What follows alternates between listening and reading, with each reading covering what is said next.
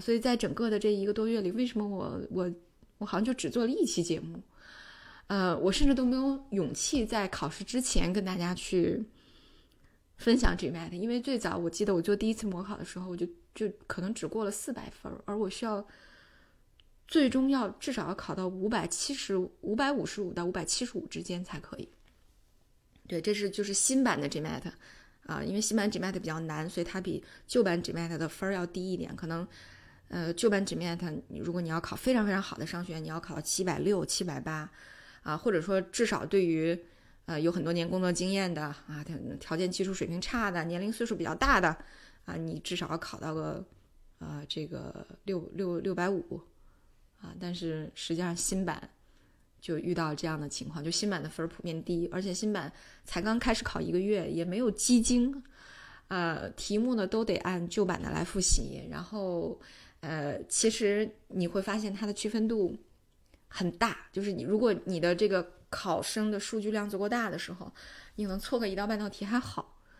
嗯，但是我呢，你就会发现，哎，我怎么离这个平均成绩只有一分，但是我却百分位我我排到了百百分之三十四，怎么会离百分之五十差百分之十六？因为考的人太少。对，所以实际上是在这个时间段，在这么一个时机下去考这个新版，其实还是挺难的。但是如果你考旧版的话，你的成绩。可能在未来五年又没有什么说服力。如果我还想再试的话，那那就如果以后还想再申请博士的话，那实际上对我来说，你就必须要挑战这个就大家没有吃过的螃蟹哈。所以就没有怎么吃过的螃蟹。所以就是在一月九号啊，我就很早就定下来，我一月九号去考这个试。呃，如果你已经在多伦多了，你会知道一月九号是整个大多地区第一场大雪降临的日子。哎呦！后来我那天早晨，我一拉帘儿，我就想：天哪，我这是指点江山，隔了这么长时间，居然就确定了这么一个天降祥瑞的日子去考试啊！因为确实考试中心离我还挺远的，呃，大概要开半个多小时的车。那今天可能路上的积雪这么厚，我可能就要早做准备，就要提前点去。啊，特别可笑。于是当天就是很早就过去了，呃，然后。去考的时候发现，哎呀，真的，一言难尽啊！数学部分说句实话，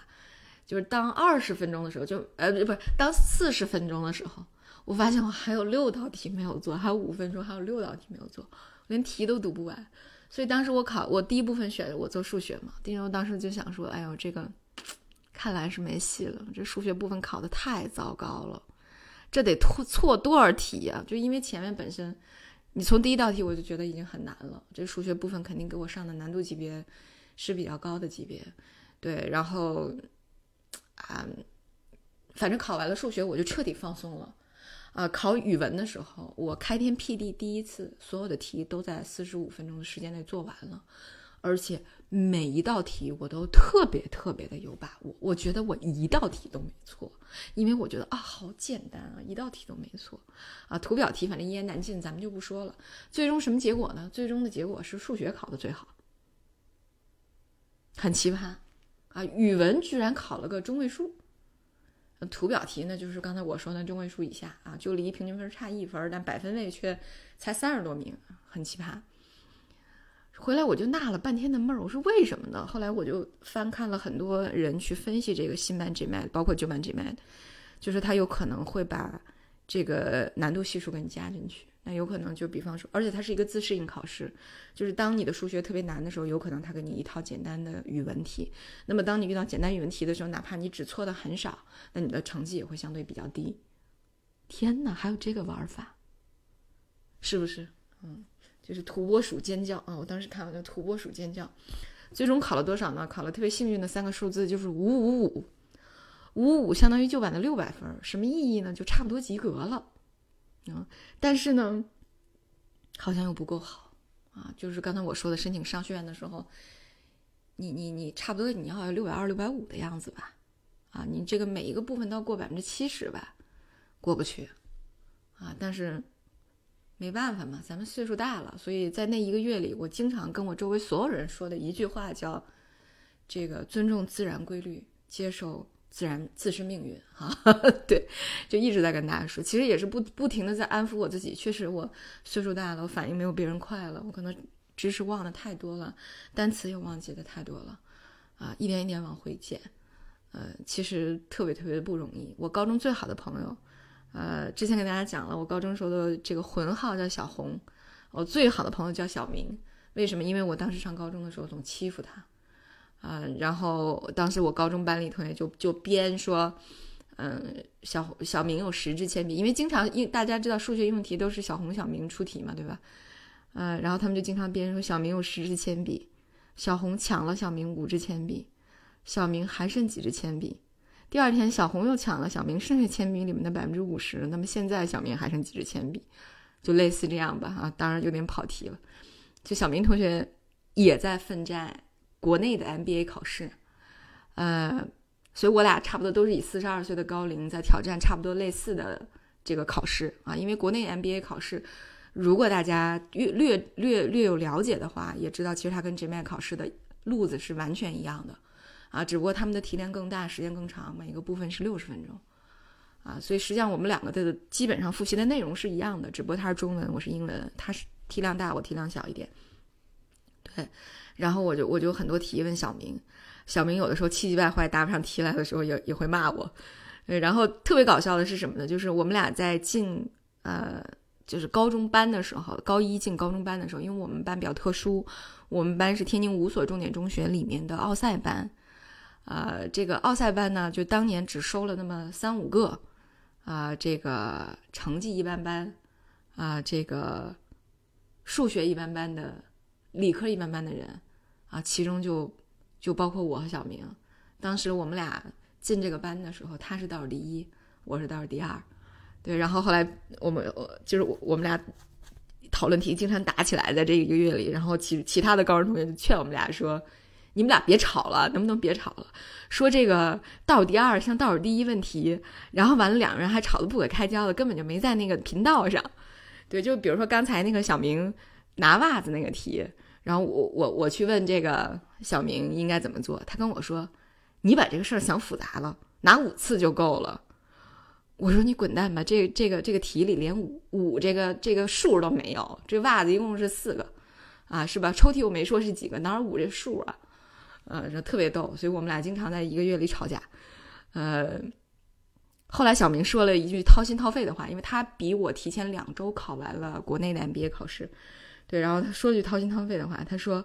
哎，悠悠啊，说咱们这个岁数去复习考试，真的不是一般人能想象的，因为你你还要接送孩子，嗯，这个你你还有其他的你的社会身份在身上，对吧？我还要去做志愿者啊，我妈妈有的时候不舒服，还要照顾我妈妈，嗯，这哪是一件这么简单的事？而且大洋在这这一段时间里，大洋已经回国两个多月了哈，如果。呃，有听友知道他的情况，也知道一直在国内出差，对，所以实际上在我一个人看来，这真的是挺窒息的一个月。就是我每天早晨都是差不多五六点钟起来刷一套题，因为孩子们在放寒假，一天都要在家。刷了题之后，早晨他们起来给他们做饭都搞好了，然后我下午要用一下午的时间去复盘这套题为什么错了。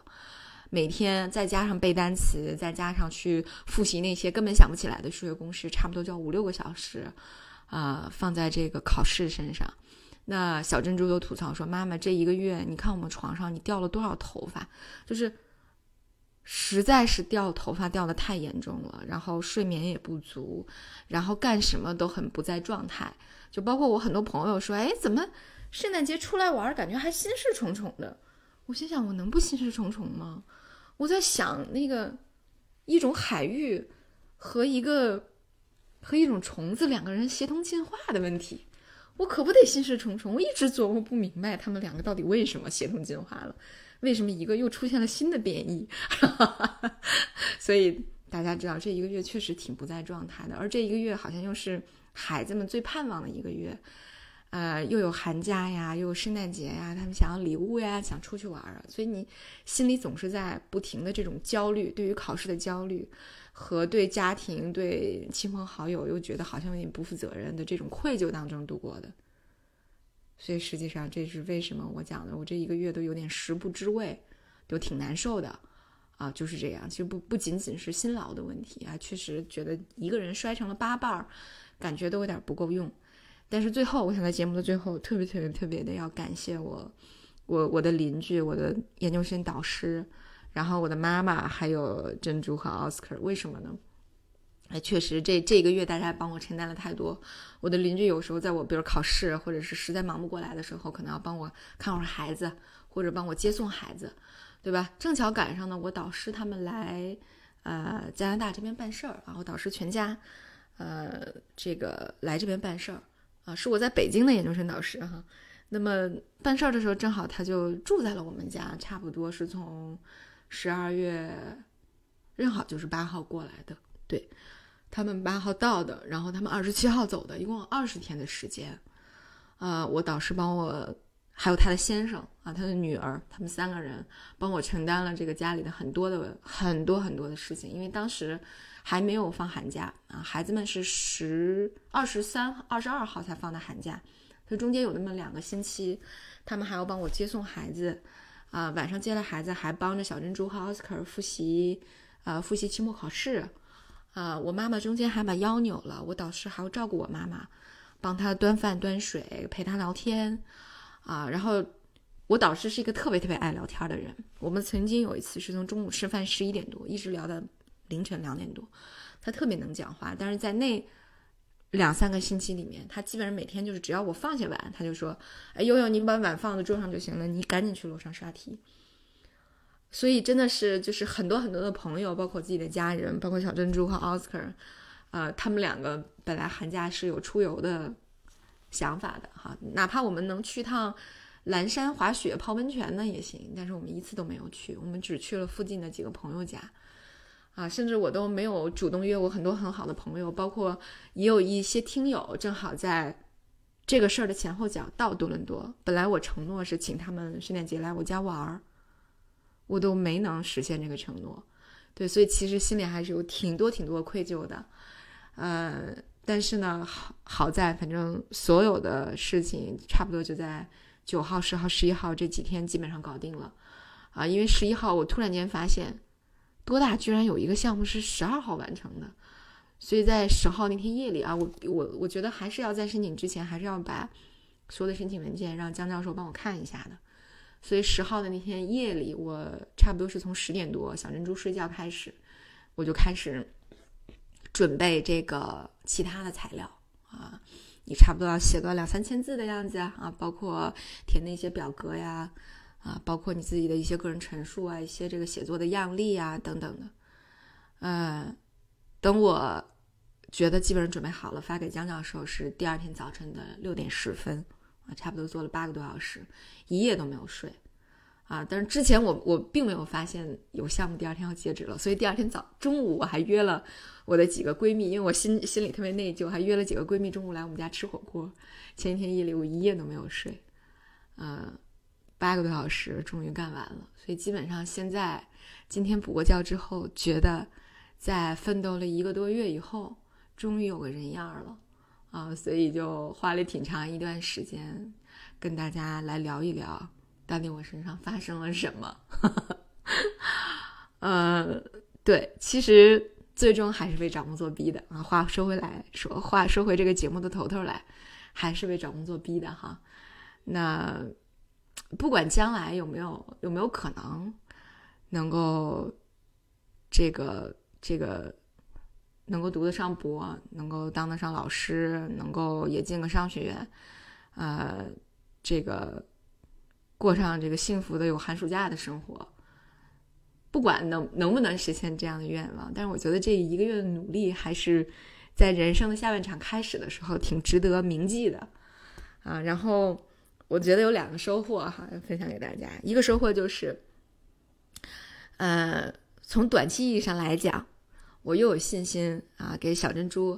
啊，以及给奥斯卡辅导功课了啊，因为正好在小珍珠的期末考试里，他们考了 mean、media 这些这些概念啊，就是还有子集啊，呃，子集什么中位数，然后众数啊这些概念。啊。那么 GMAT 的数论里面都是考的，所以甚至有的时候我把有些题抄抄下来，掰开揉碎的画在纸上，特别是概率论要用韦恩图画的时候，小珍珠特别震惊，说：“妈妈，你怎么考的跟我学的一样啊？你们考这么简单的吗？对吧？” 所以，对，就你你你有信心可以可以这个呃辅导他们的功课了哈。对，然后第二个第二个收获是江教授启发我的。对他有一天给我发了一个，呃，硅谷的一个著名的投资人是个印度人，好像叫纳瓦尔还是叫什么内瓦尔。对，他就他就在呃美国的这个电视台做做过一次公共演讲，他就讲说，其实他也是那种半路出家，中间就是有很多 turning point 在他的人生当中。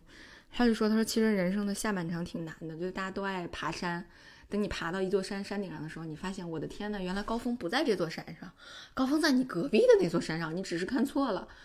他说，这个时候有的人可能就选择就待在这个，就是你已经登顶的这座山上不动了，而有的人就不得不抛弃一切，还要重新回到地面上，然后重新再爬你心里的那座山。他说，其实很多人是没有勇气去重新开始的。他说，如果你想。这个有更精彩的下半场的话，你可能就要看看自己有没有这种 start over 的能力啊。对，然后我也把这句话写在了我的那个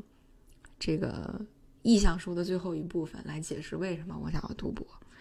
对，所以嗯，可能此前的，就是这这就是解答了此前我记得在节目里面我曾经留下过一个疑问，就是说其实国内的很多职业职场经验，其实你是带不到加拿大的，你会发现。他们这边还是挺要求本地的教育和工作经历背景的，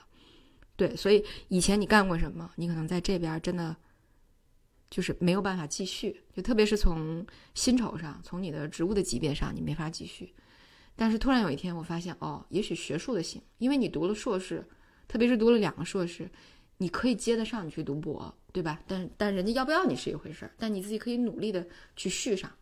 对吧？它不像职场经历那样，你你完全你知道你续不上，你必须从头开始。无论你有没有 start over 的能力，你必须从头开始，对吧？但是学术上你可能还能尝试一下，所以这似乎在里面听上去多少就蕴含了一些机遇和可能性。对，这是我为什么最终被江教授说服的原因。所以在这里，就是不管这段经历是很怪诞的，还是挺焦虑的，还是挺励志的，anyway，我我觉得。这个月还是我来加拿大以后挺值得纪念的一个月哈，所以就分两期节目跟大家来来聊一聊啊，为什么我觉得年关过不去，但他终究是过来了，二零二四年终究还是来了，是吧？各位听上去还是很激动人心的，好吧？那我们的节目就到这里，感谢您的关注，也期待你的留言。